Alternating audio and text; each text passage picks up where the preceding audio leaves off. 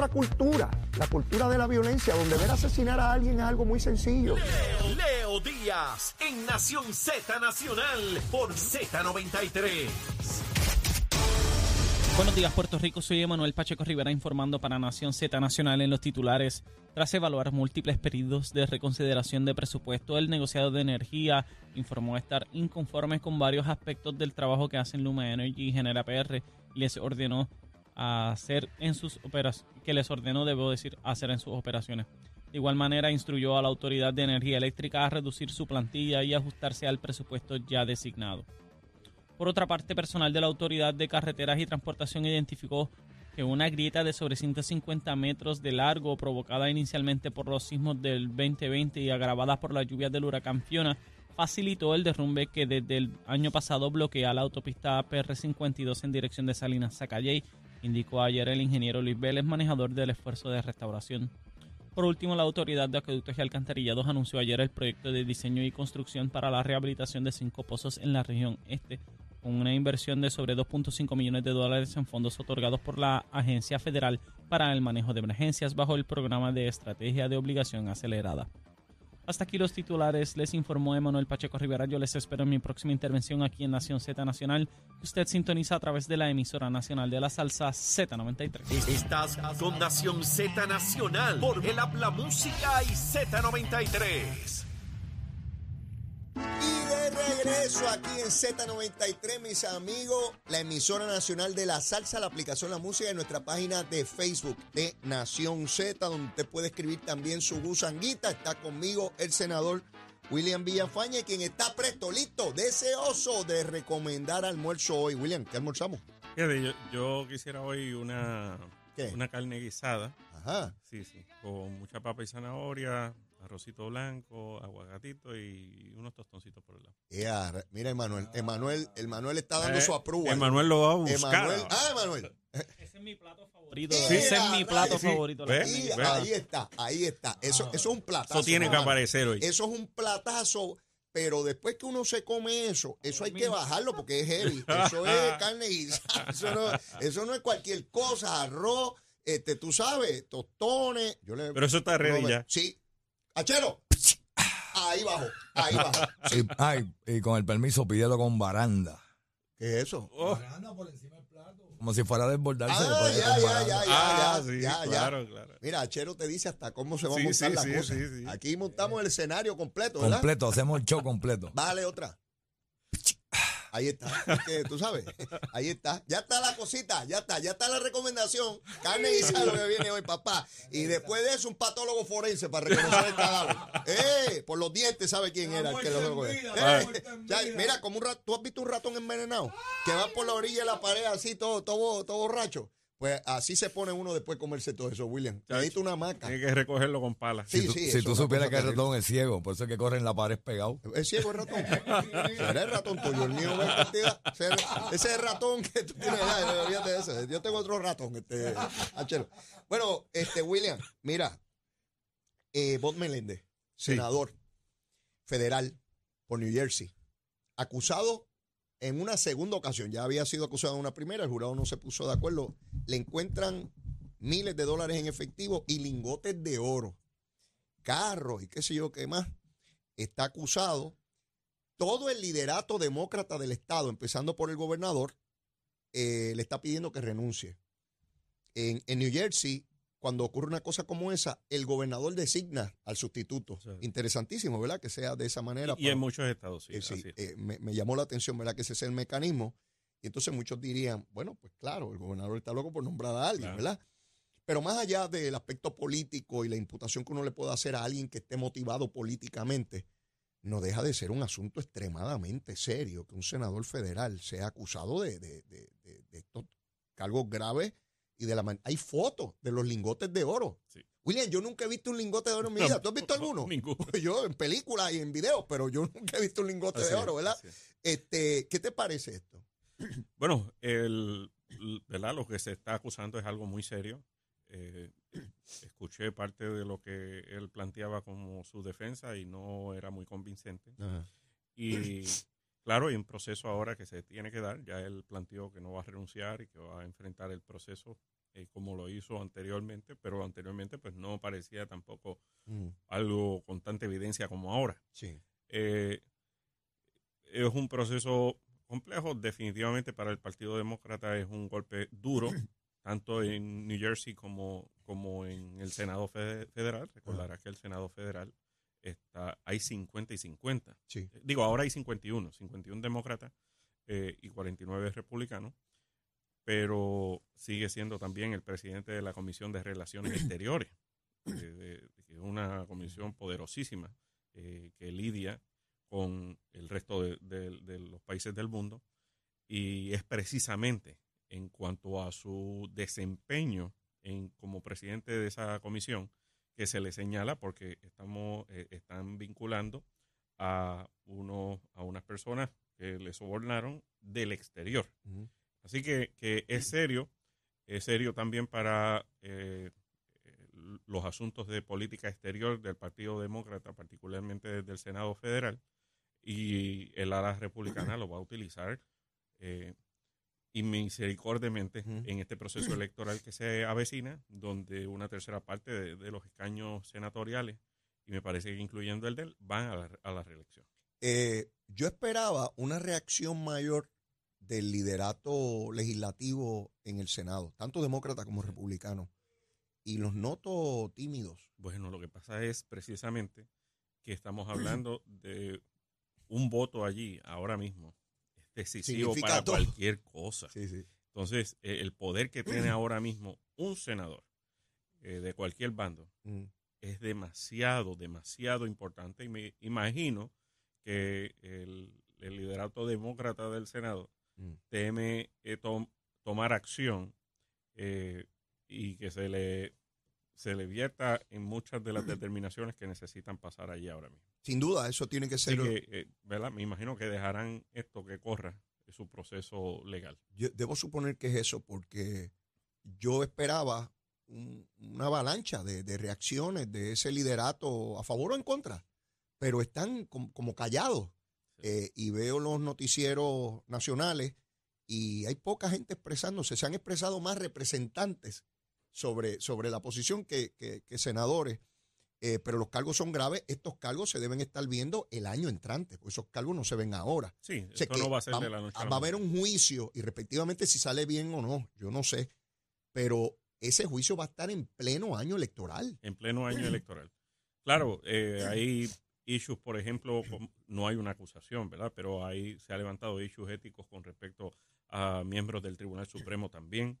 Eh, o sea, el issue de la corrupción va a estar ahí, lo va a estar eh, por el lado de Donald Trump, lo va a estar por el lado del hijo de, de Biden. De Biden también. Este, o sea que, que el issue de, de- de la honestidad en la gestión pública va a ser uno muy, muy latente a eh, estas próximas elecciones. Yo traigo este asunto no solamente, ¿verdad?, por la importancia que tiene que un senador sea acusado de, de delitos como este, sino para que aquí en Puerto Rico veamos que esto es un fenómeno y un problema que encaran todos los gobiernos del mundo, de Ah, funcionarios que fallan. Y a veces yo escucho personas que yo creo capaces, inteligentes, en los medios de comunicación, hablando como si fuera en Puerto Rico, donde único la No, gente es- falla. Es, que, es que las propias autoridades federales en Puerto Rico, cuando los han entrevistado, porque tú sabes que obviamente viene un- una intención también de ciertos pseudo periodistas, eh, cuando les han preguntado de si Puerto Rico es el lugar más Sí, sí, corrupto del mundo, terrible. eh, ellos mismos le dicen, mira, no, esa no es nuestra experiencia. Que hay corrupción, hay corrupción. Y vamos a trabajar con ella. Pero no se creen la idea, ¿verdad? De que Ah, ah, eso, de que decía Donald Trump, mientras él estaba, mientras él tiene todo lo que fue su staff de trabajo gubernamental y político preso. Decía que Puerto Rico era el lugar más corrupto del mundo. Entonces, el único funcionario público, el único funcionario público convicto por corrupción, por la, por la emergencia del huracán María, fue una funcionaria de FEMA. Lo, lo sé, lo sé. Una funcionaria de FEMA. Ni un solo funcionario del gobierno estatal. En el estado de Illinois y Luisiana son jurisdicciones con unos problemas inmensos de, de corrupción, eh, igual que en otras jurisdicciones de, de los Estados Unidos, pero otra vez hay sectores de opinión pública y gente, repito, que yo creo que son inteligentes, eh, que repiten a Nausean como si en Puerto Rico fuera el único lugar donde hay corrupción. Y con esto no estoy tratando de minimizar ni excusar un lagarto o lagartija de aquí que cometa No, no, no, corrupción. Y el que lo haga, que lo pague. Pues claro. pero, pero- pero, la verdad es una. Exactamente. Y, y busquen a México. No, busquen por ahí para abajo toda. Latinoamérica, hasta no, allá abajo. Ahí sí te fuiste. Eh, por eso, y entonces, pues, eh, Puerto Rico, ¿verdad? En todos los lugares hay personas que fallan. ¿Qué debemos hacer? Tener los mecanismos los mayores posibles para prevenirlo y en caso de que suceda poder identificarlo y procesar a las personas. Eso es lo único que podemos hacer. Así mismo. Porque ¿cuántas veces hemos conocido personas que uno creyó que jamás fallarían y fallaron? Lamentablemente, fallaron.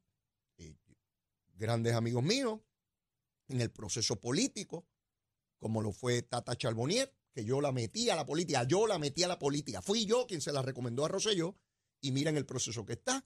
El Cano, que jamás yo iba a pensar, jamás. Aquel muchacho joven, preparado, lleno de, de un espíritu increíble, carismático. Todo. Habían periodistas que, que lo que querían hacer era la transmisión en Cataño. Hacerlas allí con la prominencia y toda la cosa. ¿Quién iba a pensar con una familia bella? ¿Qué, qué me iba a imaginar yo eso? Sí, sí. Claro. Eh, yo se lo repito a todo el que interese en meterse en el, en el servicio público. No, no puede ser materialista. O sea, tiene que.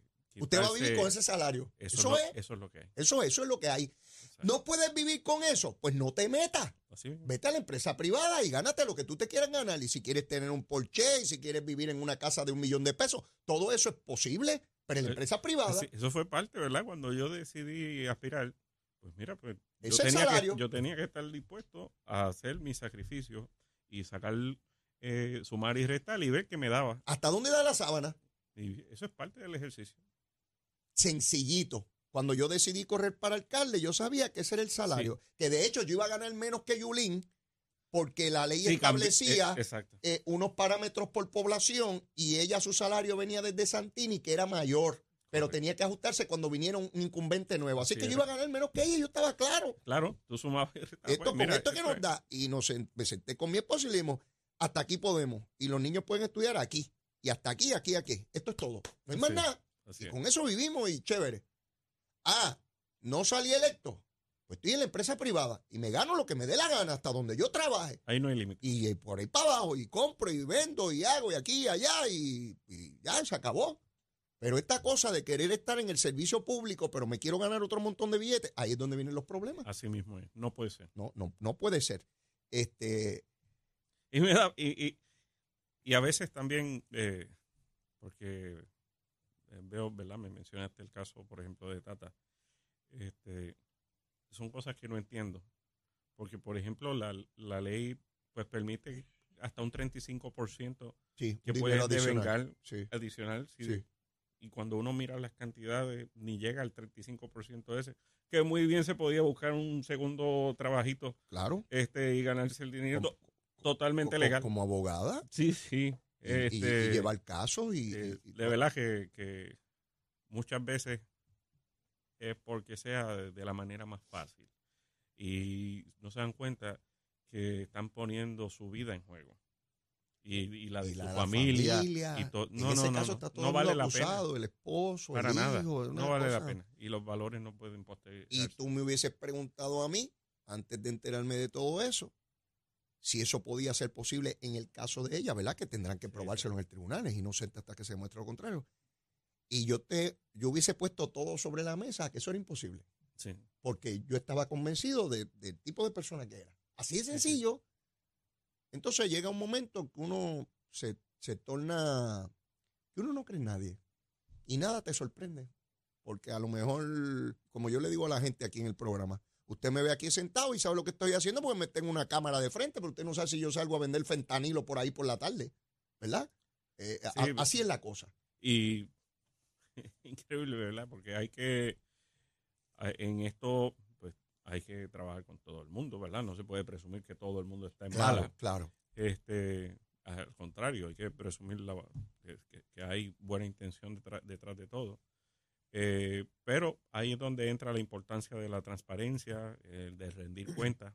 eh, y ahí, pues mira, uno, en la medida verdad que uno entienda que, que, que tiene el ojo echado y que no es por manía contra uno, sino porque es que todo el mundo tiene que responder por igual. Sí. Pues.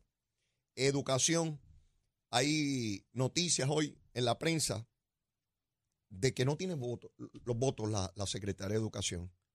No se puede señalar un solo argumento, por lo menos públicamente, de por qué no los tiene. Político, es un Es argumento una político. cosa inaudita. Es una manía política de hacer daño a la William, administración. ¿qué queda del cuatrenio? ¿Qué No, no. queda? Esto que conste, que conste que el Partido Popular ha asumido una posición de obstaculización de la sana educación de nuestros estudiantes. Literal. Porque si alguien necesita y se beneficia de que el Departamento de Educación tenga ya una eh, secretaria con las credenciales, con la experiencia, con los conocimientos, con el compromiso, con la agenda de trabajo que tiene Yanira Raíces, son los estudiantes del Departamento de Educación. Pero ¿qué es Y a quienes le están haciendo daño es a ellos. William, No lo hay. a la secretaria designada le acompañaron cerca de una docena de alcaldes populares. Sí, sí, Ella llegó allí como con 20 alcaldes, pero com- como una docena o algo así, eran del Partido Popular. Avalando o sea, una secretaria, ¿cuántos secretarios en Puerto Rico han llegado a una vista de confirmación, secretarios de educación, con un apoyo tan amplio de precisamente las personas que sirven en esas comunidades como los alcaldes? No se repite ad nauseam de que los alcaldes son la línea primera de los ciudadanos y a los que los ciudadanos acuden. Eh, avalando su gestión de trabajo eh, y respaldando su confirmación. Ella llegó allí con una, la ponencia más extensa y detallada que cualquier nominado haya llegado, 64 páginas. Y las leyó cada una de ellas. Mm. Estuvo siete horas respondiendo todas y cada una de las preguntas que tenían todos los senadores, Mm. miembros y no miembros de la comisión de nombramiento. Eh, vergüenza les debe dar decir después de esa vista que todavía tienen dudas, que quieren hacer otra vista, que no se confirman porque no se ha comprado eh, un aparato auditivo eh, con la burocracia que caracteriza al departamento hi- históricamente. Sí. Los argumentos, yo los escuché, Mm. de que si hace tantos años esto, hace tantos años lo otro, pero es que ella lleva dos meses en, en la posición. ¿de qué están hablando?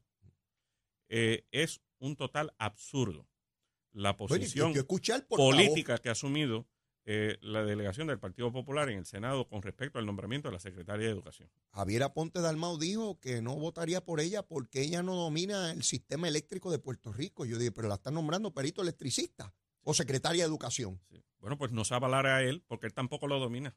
Eh, eh, de verdad que, eh, como tú dices, es vergonzoso eh, que, esto esté ocurriendo. El gobierno federal eh, se aproxima a un cierre. Este sábado, si no se llega a un acuerdo con las cámaras legislativas, aquí hay unos cuantos miles de empleados federales que se verían afectados en Puerto Rico si se da este, este cierre. Qué fastidio este de- del cierre de gobierno y de no llegar a, a entendidos sobre el presupuesto. ¿Crees que dure mucho el cierre ese? El problema de todo esto es lo álgido que está el proceso primarista dentro del Partido Republicano y o sea que está pues, Trump y, el- y los demás. Entonces, Trump y los demás. Sí, Trump y los demás. Entonces, eh, el, Trump tiene, pues, en estos momentos tiene una fuerza grande dentro de lo que es la republicana. Recordarás también que todos los representantes, Sí. todos los 435 representantes a la Cámara van a la reelección. El año No, no es lo mismo en el Senado.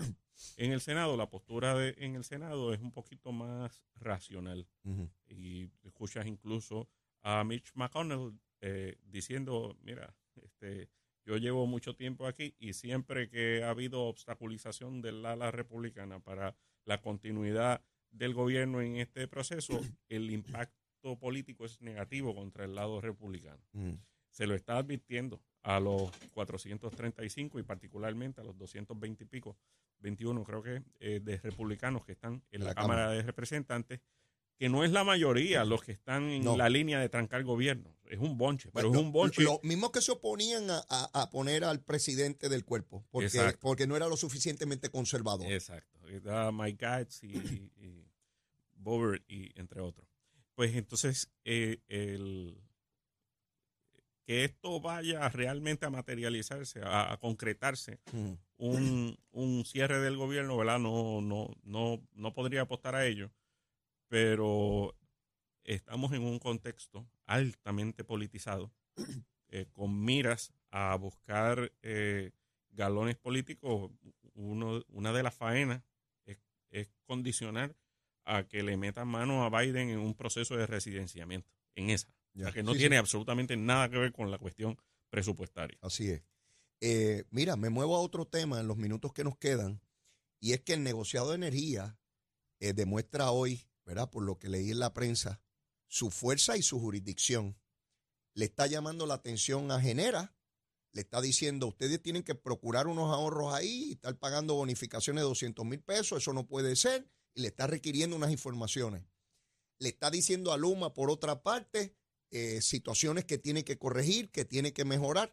Así es que ese organismo sigue demostrando cada vez más que es el organismo que regula y que autoriza las determinaciones de estas empresas de que en efecto Puerto Rico tiene finalmente, y esto gracias a Larry Serhammer y gracias a, a Eduardo Batia, que fueron los que generaron este negociado, que existía en los 50 estados. Sí, Yo no sabía Era- que eso estaba en los 50 estados y Puerto Rico era el único lugar que tenía una entidad de, de energía que hacía lo que le daba la gana, que nadie entendía lo que hacían allí, que subían y bajaban cuando querían. Y, y ahora se acabó el pan de piquito, este, William. Tienen que dar explicaciones, si no, no se aprueba nada de lo que piden. Sí, y el negociado eh, tiene la vela por el inter- mejor interés del pueblo, del consumidor, y eso es importante. Eh, a la hora de la, de la verdad necesitamos que, porque estamos hablando de, de algo que es muy técnico, que no, no- o sea, no todo el mundo estudió Claro, claro. este, este tipo de peritaje. Entonces las personas que están allí son personas eh, peritas que conocen, que indagan, reciben no, toda le la met- no información le pueden meter gato por no le liebre. pasan gato por liebre. No, no hay, no hay manera. Y, y entonces eso le brinda confianza al consumidor de que pues hay personas que están velando porque eso sea así. Las generadoras que trajo FEMA, ya entre hoy y mañana ya empiezan a suplir. Ahí hay 350 eh, megavatios de esto, eh, lo cual posibilita que se puedan ir mejorando las plantas en cuanto a su mantenimiento, porque hay una cantidad de energía que, que suplen estas plantas. No la que originalmente se pidió, se pidieron 700 y pico y, y dieron, dieron la mitad, pero de todas maneras están ahí, ya están funcionando y lo que debemos estar pendientes es cómo genera puede ir arreglando las plantas y, y decomisando plantas. Tiene que ir sacando plantas y, y produciendo con, con energía renovable. Veo, veo que eso va caminando. Este, ¿Sí?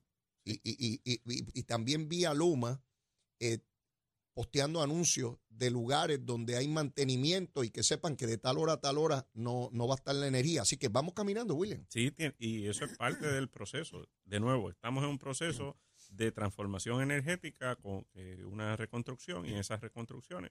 eh, Cuando, cuando tú vas a bregar con la electricidad en la casa, tú apagas el... Sí, ¿Verdad que sí, tú apagas sí, el claro. O sea, pues es lo mismo, tú estás cambiando aquí todas las redes eléctricas. De vez en cuando, mira, tienes que apagar el breaker de allí porque allí es donde va a bregar. De hecho, Luma estaba anunciando, eh, no anoté lamentablemente eh, la carretera, pero es una carretera que transcurre de norte a sur. eh, y van a hacer un desganche de estos profundos y estamos hablando de qué sé yo cuántas millas de, cablería de un área que no se había tocado y que está toda la vegetación encima de, de- de- líneas primarias eh, de la zona central de Puerto Rico. Y lo están anunciando, o sea que uno puede ir Sí. allí y ver lo que están haciendo. Sí, sí, eso es verdad. Ciertamente eso es uno de los problemas que hemos tenido históricamente. Puerto Rico es un lugar donde eh, es de ordinario. Hay muchas carreteras que discurren por lugares frondosos, de- donde Sí, hay eh, árbol, eh, el, el árbol casi, ¿verdad?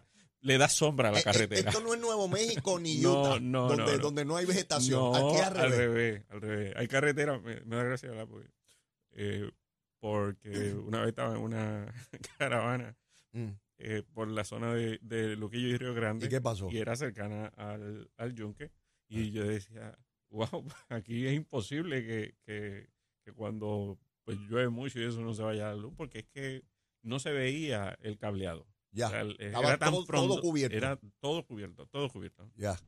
William, no tenemos tiempo para más. Ya la semana que viene te preguntaré cómo estuvo la actividad del domingo de la radicación Claro del sí. gobernador y pasaremos juicio sobre eso. Así que estaré pendiente a ver si logro atrapar esa carne guisada. Oh, sí. Bueno. busquémosla. Gracias, gracias. Adelante. William. Bueno, y antes de terminar el programa, vamos a ver cómo está el tiempo y el tránsito con el que sabe Emanuel Pacheco. Buenos días, Puerto Rico. Soy Emanuel Pacheco Rivera con el informe sobre el tránsito. A esta hora de la mañana ya ha reducido considerablemente el tapón en la mayoría de las carreteras principales del área metro. Sin embargo, aún se mantiene ataponada la autopista José de Diego desde Bucanán hasta Atorrey. También la carretera número 2 en el cruce de la Virgencita y en Candelaria en Tuabaja y más adelante entre Santa Rosa y Caparra, así como la 165 entre Cataño y Guaynabo en la intersección con la PR22. También algunos tramos de la 176, 177 y la 199 en Cupey y la autopista Luisa Ferré entre Montelledra y la zona del Centro Médico en Río Piedras y más al sur en Caguas. Hasta aquí el tránsito, ahora pasamos al informe del tiempo. El Servicio Nacional de Meteorología pronostica para hoy, martes 26 de septiembre, un día parcialmente nublado, húmedo y caluroso, con advertencia de calor excesivo de las 10 de la mañana hasta las 5 de la tarde para toda la isla. En el este y el área metro se esperan aguaceros pasajeros en horas de la mañana y en el resto de la región se esperan aguaceros en la tarde. Los vientos estarán generalmente del este de 5 a 10 millas por hora con algunas ráfagas de hasta 20 millas por hora y las temperaturas máximas estarán en los altos 80 grados en las zonas montañosas y los medios a altos 90 grados en las zonas urbanas y costeras con los índices de calor superando los 105 grados. Hasta aquí el tiempo les informó Emanuel Pacheco Rivera. Yo les espero mañana en otra edición de Nación Z que usted sintoniza a través de la emisora nacional de la salsa Z93.